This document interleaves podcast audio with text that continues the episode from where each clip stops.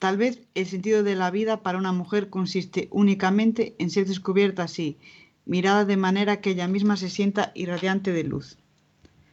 Se trataba de una oración cuyo análisis era mucho más complicado del que pertenecía a nuestro nivel. Quedaba muy poco para las vacaciones de Semana Santa y los exámenes finales del trimestre mantenían nuestra mente omnibolada del conocimiento que olvidaríamos tan fugazmente como septiembre había olvidado su nombre. Miraba la frase y era capaz de analizar cada uno de sus componentes, veía la vida en ella y entendía su significado.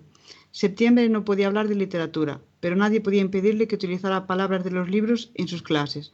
Aún así, era triste, porque ninguna de las alumnas prestaría atención a esa belleza, a ese significado. Tan solo podía ver la palabra mujer bailar sobre todos esos sustantivos y verbos, y complementos, y preposiciones. Esa palabra que, según septiembre, lo determinaba todo. Que ser mujer o no serlo marcaba una diferencia mucho más importante de la que había de destacar. Ella era, en esos instantes, una mujer llena de ojeras, mucho más delgada y menos apasionada. Alguien había roto la voz que llevaba dentro, o ella misma lo hizo. Había aprendido durante esos meses de amistad y en un montón de libros que las personas tenían la facultad perjudicial de lastimarse a sí mismas, incluso de quitarse la vida.